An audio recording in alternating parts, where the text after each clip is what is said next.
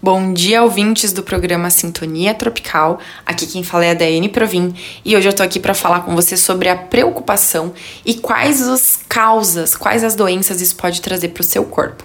A preocupação, ela, de certa forma, ela nos protege em vários momentos da nossa vida. Ela nos protege de várias coisas, de vários acontecimentos, e ela muitas vezes nos traz a, a propulsão para realizarmos os nossos objetivos diários.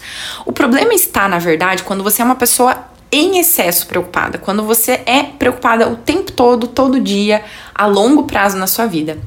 Isso pode trazer muitos sintomas físicos.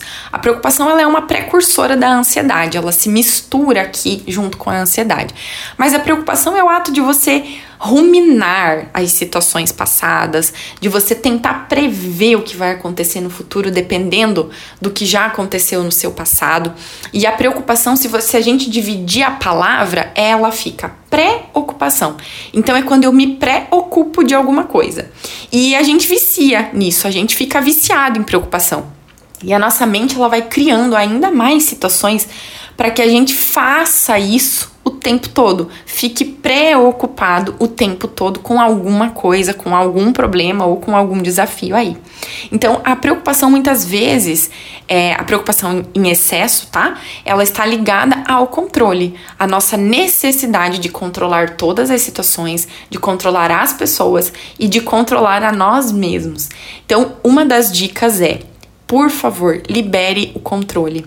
Lógico, Aqui eu tô falando de uma preocupação em excesso e tô falando também daquelas pessoas que têm aquele vício no controle, que precisam controlar tudo o tempo todo, que tudo precisa passar na mão dessa pessoa, que tudo precisa sair da forma que essa pessoa idealizou, que não pode sair um risco fora da reta. Então é isso que vai prejudicar você e não simplesmente você liberar o controle e não planejar mais nada. Não é isso, tá?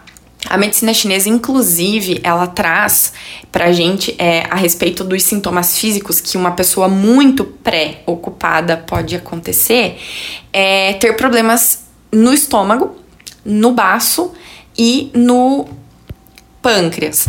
Então, segundo a medicina chinesa, é, você vai poder ter e desenvolver alguns sintomas a longo prazo, do tipo má digestão, sabe aquele arroto que permanece o dia inteiro depois que você almoça ou que você come alguma coisa, aquela sensação de que você não, não gostou do que comeu, aquela sensação de que aquilo ficou parado no teu estômago, muitas vezes pode trazer também vômito, tá?